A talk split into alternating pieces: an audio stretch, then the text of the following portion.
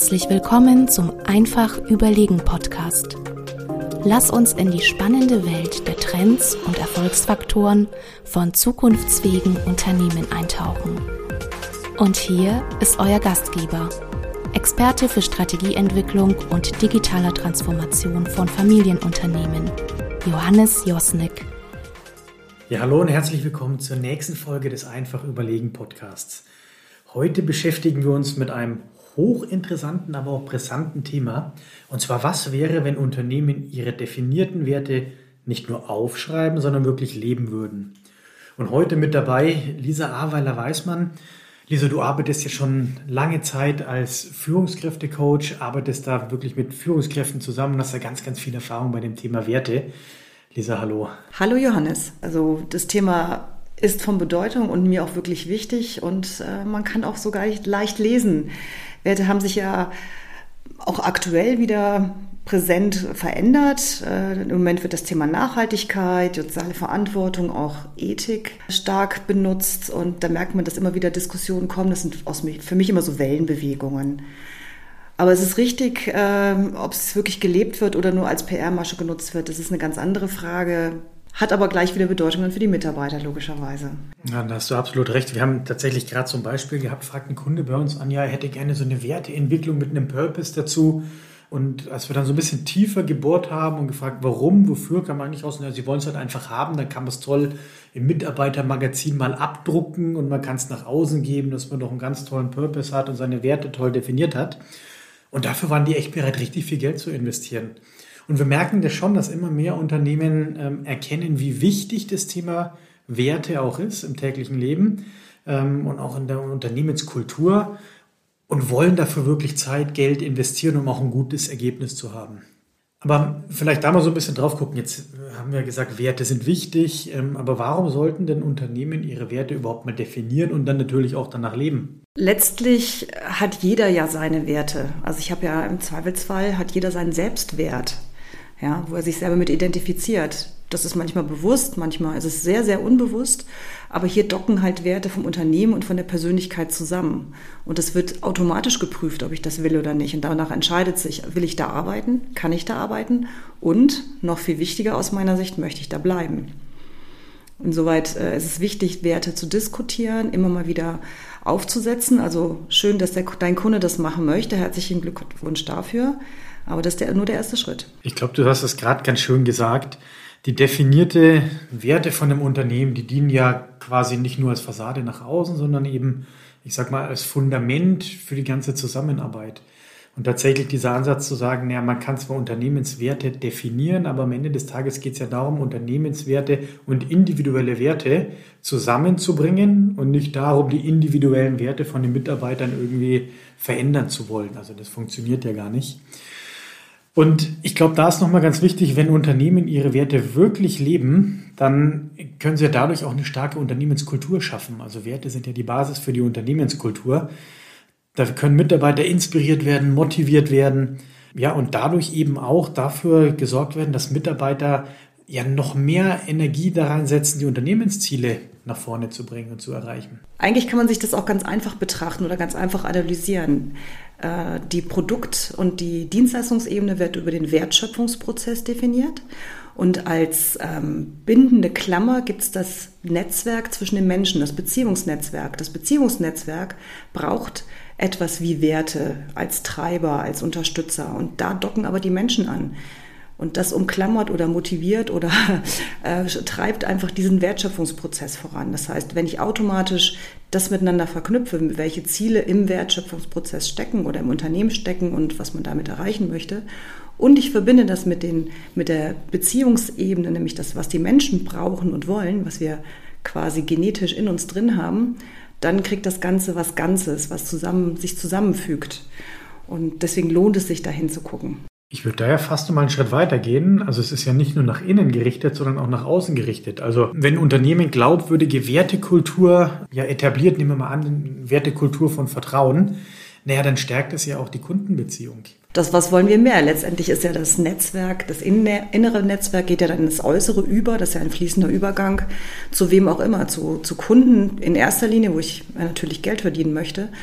Aber auch da kann ich eben Werte transportieren und das miteinander verknüpfen. Bis zu Lieferanten, bis zu Subunternehmern, bis zu Dienstleistern. Und die integriere ich eigentlich, wenn ich es cool mache, auch in meine Wertekultur im Unternehmen. Ich finde, jetzt kommt aber ein ganz wichtiger Punkt nochmal raus. Zum einen ist ja, wie definiere ich die Werte? Und jetzt kommt aber der nächste Schritt. Wie schaffen wir es denn, dass Werte wirklich gelebt werden? Das ist ja nicht die wahre Herausforderung. Also ich erlebe das ja so, so häufig in Projekten, dass ganz tolle Werte aufgeschrieben werden, wo du wirklich sagst, jawohl, die passen gut zu euch. Aber am Ende des Tages scheitert es dann in der Umsetzung. Und auch an der Konsequenz, die es braucht, um diese Werte ja zum Leben zu erfüllen. Und einer der Hauptgründe, warum das ja scheitert, ist ja, dass häufig eher Druck auf kurzfristige Themen passiert. Der Gewinn ähm, ist so im Vordergrund. Ähm, die Shareholder-Erwartungen müssen irgendwie erfüllt werden. Das operative Tagesgeschäft holt einen ein, sodass eben dieses Thema Werte so ein bisschen in den Hintergrund rückt. Aber genau das ist ja die große Herausforderung.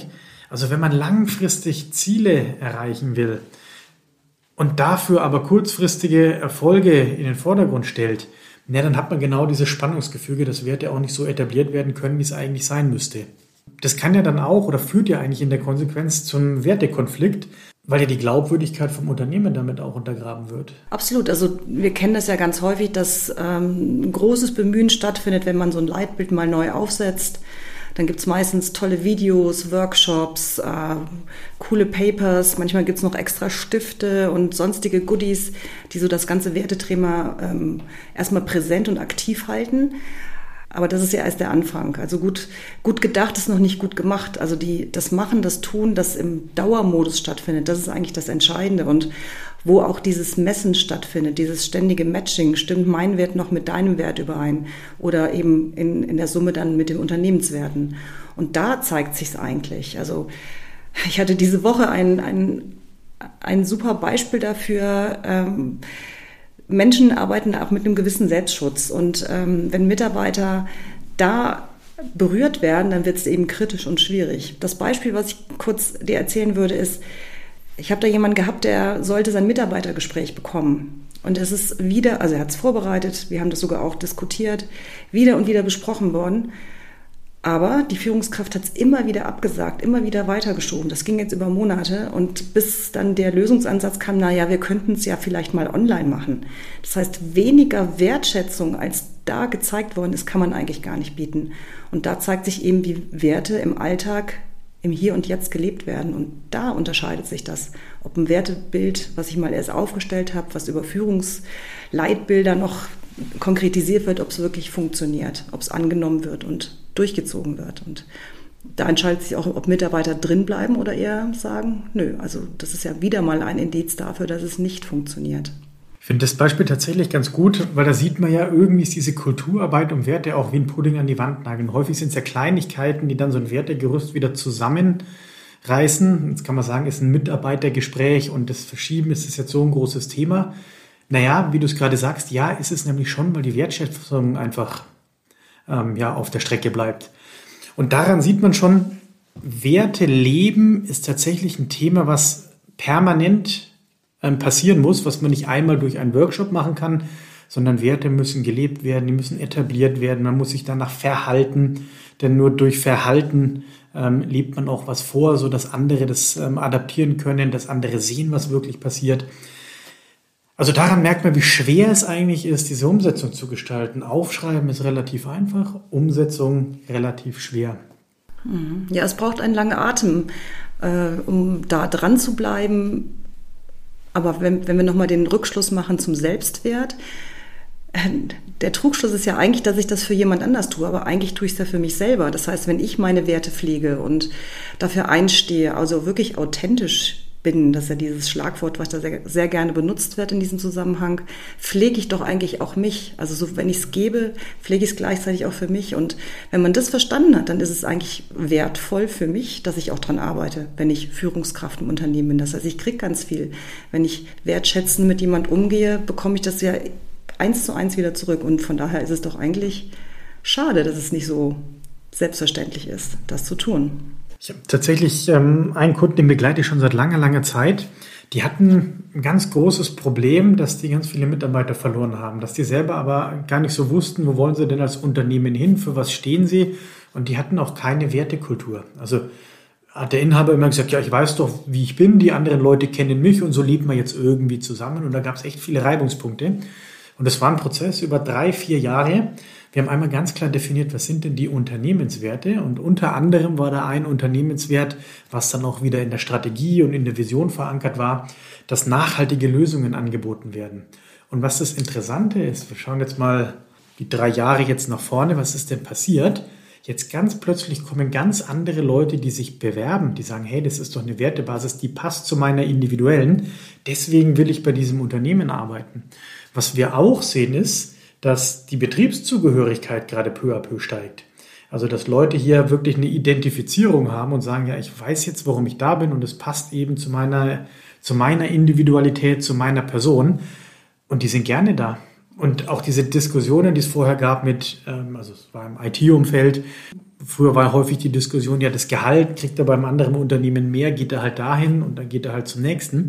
Die Diskussion gibt es kaum noch, weil die Leute sagen, ich bringe hier meinen Teil, meinen Beitrag in dieses Wertegerüst. Also finde ich, ist nochmal ein schönes Beispiel, so von der anderen Seite her drauf zu gucken. Absolut. Und da sieht man, wie das ineinander greift, weil letztlich kann es ja nur als Unternehmen in unserem Interesse sein zu sagen, ich halte Mitarbeiter so lange wie möglich. Und wenn dann ein Wert gut bedient wird und jeder sich damit ja, identifizieren kann, dann bin ich halt gerne dabei. Und ähm, da ist offensichtlich der lange Atem hat funktioniert und kann man nur gratulieren, dass man da dran geblieben ist, obwohl jemand da erst so stand, ich bin so wie ich bin. Ja, das darf auch bleiben. Man muss sich nicht in allen Richtungen verbiegen. Darum geht's nicht, sondern es geht nur darum, dass man Werte lebt, sie transparent macht, immer mal wieder anschaut und vielleicht noch ein bisschen nachjustiert an der einen oder anderen Stelle auf der Verhaltensebene. Und dann kriegt man schon eine ganz gute Geschichte eigentlich hin. Wie dein Beispiel schön zeigt, ja. Ja, da merkt man, wie viel Musik in dem Thema ist, also was man damit auch erreichen kann. Hast du denn noch so aus deinem Alltag ähm, Ideen und Tipps, wie Unternehmen besser ihre Werte leben können? Ja, wir haben ja, wir alle kennen das Thema Jour fixe, Mitarbeitergespräche und so weiter und so weiter. Und ich würde am Schluss immer noch mal eine, gelegentlich mal eine kurze Frage reinstellen, allerdings mit, einer gewissen, mit einem gewissen Rhythmus, dass ich mal einen Wert befrage und sage, hey, wie ist denn der Wert? Reflektiert doch mal darüber. Wie nehmt ihr den gerade wahr? Hat sich da was verändert? Ist der geblieben? Also eher dieses Wachhalten als Thema mitnehmen. Und da kriegt man eigentlich immer ganz schöne Antworten und äh, eine schöne Diskussion und hält die Werte dadurch eben lebendig. Eben nicht nur auf dem Papier, sondern lebendig im Alltag, im Miteinander, im aktiven Dasein sozusagen. Das ist ein schönes Beispiel, wenn man mit ganz einfachen Mitteln eigentlich nochmal das Thema am Leben halten kann, nochmal ja in die Köpfe zurückholen kann. Ja, lieber Zuhörer, du merkst schon, das Thema Werte und Wertekultur ist ein ganz, ganz wichtiges, wo wirklich auch viel erreicht werden kann. Und ich kann nur ermutigen, sich dieses Thema auch ernsthaft zu widmen. Nicht so ein bisschen nebenher, nicht als Werbemittel, sondern wirklich ernsthaft und auch dafür zu sorgen, dass Werte ja übersetzt werden und ins tägliche Doing ähm, überführt werden. Lisa, vielen Dank, dass du mit dabei warst, dass du dein Wissen geteilt hast. Sehr gerne. Ja, lieber Zuhörer, und wenn dir das Thema gefallen hat, dann findest du unter www.einfachüberlegen.de nochmal einen Link zu einem sehr, sehr guten Artikel von der Lisa. Den kannst du einfach anschauen und dir runterladen. Und mich würde tatsächlich dann auch interessieren, wie du zu dem Thema stehst. Schreib mir doch einfach an josnik.weismann.de. In dem Sinne, bis zum nächsten Mal.